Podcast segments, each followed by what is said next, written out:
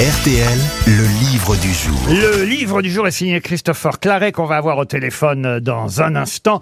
Il publie chez Flammarion alors un livre très complet, une alors plus qu'une biographie d'ailleurs parce que ce sont ses rencontres avec euh, cette personnalité adorée euh, de façon internationale. Je vous dis pas son nom d'ailleurs à cette personnalité parce que c'est lui, c'est un homme dont il s'agit de retrouver le nom. C'est quelqu'un qui d'ailleurs a cette particularité dans sa vie privée d'avoir eu d'abord des jumelles en 2009 et ensuite des jumeaux en 2013. Comme moi alors. Deux garçons, Deux paires de jumeaux. euh, deux garçons, deux filles. Federer Roger Federer, bonne Oh réponse de François Rollin.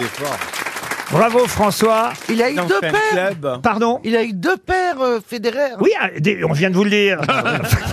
je peux pas être plus clair que ce que je viens de dire. Des Il y a- jumelles d'abord et des jumeaux ensuite. C'est l'ex-Miss France aussi qui a eu ça. Ah oui, oui, mais alors elle nous intéresse moins, vous voyez. Oui, mais c'est quand même elle qui les a portés. C'est vrai, mais enfin quand même, Roger Federer, c'est évidemment une gloire internationale. Christopher Claret, bonjour. Bonjour de Wimbledon. Et oui, alors, vous avez, il faut le dire, euh, un accent que nous allons tout de suite remarquer parce que vous n'êtes pas journaliste euh, français. Euh, votre livre est traduit de l'anglais, mais vous êtes surtout journaliste américain et vous êtes une référence mondiale en matière de tennis, correspondant pour le New York Times, pour l'International Herald Tribune depuis 30 ans. Et d'ailleurs, vous avez repéré vous-même Federer très jeune. Vous êtes intéressé tout de suite à son jeu et à ce joueur. Vous dites, je l'ai suivi sur six continents. Je l'ai interviewé plus de 20 fois en 20 ans. Nos entrevues se sont déroulées dans toutes sortes d'endroits, avions privés, fonds de cours à Wimbledon, Times Square, restaurant alpin en Suisse. Et vous dites, une de ces habitudes qui distingue Federer de la plupart des autres sportifs que j'ai pu rencontrer, c'est qu'il commence toujours par vous poser des questions sur vous, et pas seulement pour la forme, pour vraiment savoir qui vous êtes. C'est vrai? Oui, c'est vrai. Même, à la, même pour le 20e, 20e interview, c'était comme ça. Et c'est-à-dire, il, il vous demande des nouvelles de votre famille, de votre santé, qu'est-ce que... Oui, pour vous situer, pour savoir ce qui se passe dans votre vie, et pour, à mon avis, pour avoir un, un meilleur contact et une meilleure façon d'aborder l'interview, qui souvent devient avec lui une conversation, qui est sympathique, oui. Alors c'est quasiment une bible hein, que vous proposez euh, sur euh, Roger Federer. La première fois que vous le voyez, il a quel âge et ça se passe où? Première fois que j'ai regardé Roger, c'était euh, à Roland Garros, en fait. C'était son premier match de Grand Slam. Il a joué sur la longue laine. Il avait un, chapeau à, à l'envers, un peu style Sébastien Grosjean.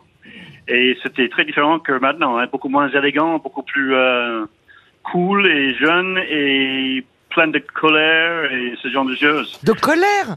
Ah, c'est marrant, il dégage pas Ah ça oui. du tout. Et il a changé au fil, Non, évidemment. C'était un joueur colérique, jeune, très, très colérique. Il a changé au fil des années, et des, évidemment des tournois à gagner. On va pas retracer tout son palmarès parce que là, on n'aurait pas fini jusqu'à 18 heures. Roland Garros, il ne l'a pas gagné si souvent, une fois seulement? Une fois, c'est oui. En 2009, c'était euh, la grande année pour lui. Et heureusement, il n'y avait pas Rafael Nadal sur, sur son chemin cette année-là. Alors c'est ça, vous pensez que s'il a gagné en 2009, c'est parce qu'il n'y avait pas euh, Nadal, mais lui dit, euh, peu importe qu'il y ait Nadal ou pas, j'ai quand même gagné euh, ce tournoi, comme tous les tournois du Grand Chelem. C'est ça sa particularité, évidemment, à Roger Federer. Oui, et il faut dire aussi que c'était pendant longtemps le, le deuxième joueur sur Terre après Rafa Nadal. Hein, ça c'est clair. Il aurait dû, dans une autre époque, gagner Roland Garros 3, 4, 5 fois. Mais il est mal tombé dans ce sens-là. Mais il, il a surtout brillé sur les surfaces tout rapides, surtout Wimbledon où je suis maintenant. Et c'est vrai que il manque au tournoi cette année. Mais c'est quelqu'un qui, euh, qui a eu une carrière brillante par la longévité. Et je voulais savoir, je voulais savoir- vous l'avez déjà interviewé? Et il vient de vous dire. Oui, je sais. Mais il est con ce Titoff. Non, mais vous écrivez justement à propos de Roland Garros. euh, Federer avait donné de sa personne cette année-là. Le symbole aurait sans doute été plus fort s'il avait gagné contre Nadal. C'est vrai. Mais il a su saisir l'opportunité qui s'est présentée à lui. Ouais, et on a et- tous et vous- eu peur. et d'ailleurs, il dit, euh, et- et- entre guillemets, hein, vous citez Federer, il vous dit, enfin, ce serait génial de battre Rafa à Roland Garros, mais je n'ai pas l'impression d'en avoir vraiment besoin dans ma carrière. Il y en a qui pensent que c'est la forme que ça devrait prendre, mais cela dit, je n'ai jamais affronté non plus Nadal dans aucune de mes finales à l'US Open. Les choses sont telles qu'elles sont. On ne peut pas truquer les tirages au sort. Il faut battre celui qui est de l'autre côté du filet. C'est comme ça, tout simplement. Oui, c'est vrai, dans un sens. Rafa, Rafa, pendant longtemps, il avait du mal à percer dans les, les tournois sur dur comme euh, à New York. Et c'est vrai qu'ils ont joué un peu partout dans le monde, mais jamais, euh, jamais à Flushing Meadows, jamais à New York. Alors je voudrais évidemment vous interroger, non pas sur euh, l'aspect privé de sa famille, j'ai déjà dit qu'il avait des jumelles et des jumeaux, mais quand même c'est sa femme qui compte beaucoup. C'est Mirka, sa femme, c'est ça? Oui, Mirka, oui. elle, elle- elle est vraiment très importante dans la carrière de Federer? Moi, je pense qu'il y a trois personnes clés pour lui, et c'est sûrement Mirka euh, la plus importante depuis 20, 20 ans maintenant. Et c'est vrai que sans elle, il n'aurait jamais duré ni brillé aussi longtemps. Et je pense que le fait qu'elle était une, une très bonne joueuse professionnelle qui s'est blessée jeune, qui n'était pas capable de continuer sa ri- carrière, elle vivait un peu par procuration avec Roger. Elle a avoué ça pendant un moment, et lui aussi.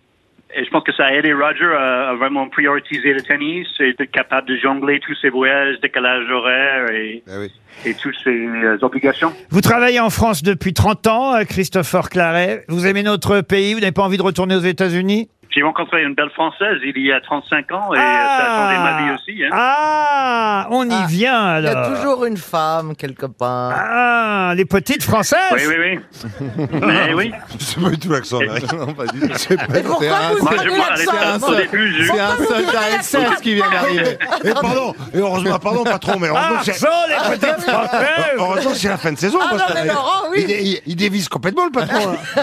Avec un cartoum, alors, les petites françaises. Vous l'avez rencontré Je, une je dernière vous en, je vous entends de plus, hein, mais c'est comme à la maison. vous voulez...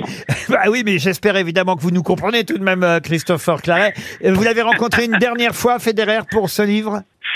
En fait, le livre, c'était indépendant parce que je suis journaliste du New York Times et on n'a pas le droit de faire des livres avec quelqu'un. Mais la dernière fois qu'on s'est vu longuement, c'était en Suisse, en 2019, avant que j'ai commencé le livre. Et euh, c'était une rencontre euh, pendant un déjeuner et Roger a parlé un peu de tout. Et euh, c'était comme d'habitude, 15 minutes de questions à répondre avant la ça commencer.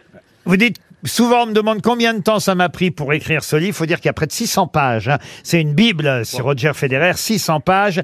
Euh, vous dites, bah, ça m'a pris plus d'une année, mais encore plus que ça au fond, parce que la vraie réponse, c'est que le livre a commencé il y a plus de 20 ans dans les gradins du cours Suzanne Langlaine à Roland Garros, en 99, euh, quand Federer faisait ses débuts au Grand Chelem. Il a retenu mon attention alors qu'il n'était encore qu'un adolescent pour ne jamais la lâcher.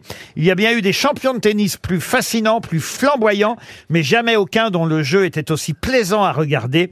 Et comme je m'en suis rendu compte dans mes recherches pour ce livre, aucun qui ait su embrasser tous les aspects du sport avec un enthousiasme aussi insatiable. C'est vrai qu'il est très aimé, euh, Roger Federer, plus que Nadal. Oh, maintenant, j'ai l'impression que ça commence à changer un petit peu. C'est J'étais surpris à Roland Garros cette année. Je me rappelle des années où Rafa était vraiment euh, quelqu'un qui n'a pas eu euh, l'apport du public. Mais cette année, presque du début à la fin, c'était Rafa, Rafa, Rafa, même de la bande musicale euh, en haut qui m'a rappelé mes années à Séville. Donc, il y avait un petit peu d'accent espagnol à Roland Garros cette année qui n'était pas là dans le passé. Dans les remerciements, il y a quelque chose qui m'a amusé à propos de notre pays, la France, que vous commencez à bien connaître. Euh, Donc, vous dites, en France, on dit jamais tu as raison, on dit tu n'as pas tort. Non, en tout cas, vous, vous avez eu raison. Hey, vous, Oui. vous n'avez pas tort. Et vous, vous avez eu raison de faire un livre sur Roger Federer. C'est chez Flammarion et c'était le livre du jour, signé Christopher Claret.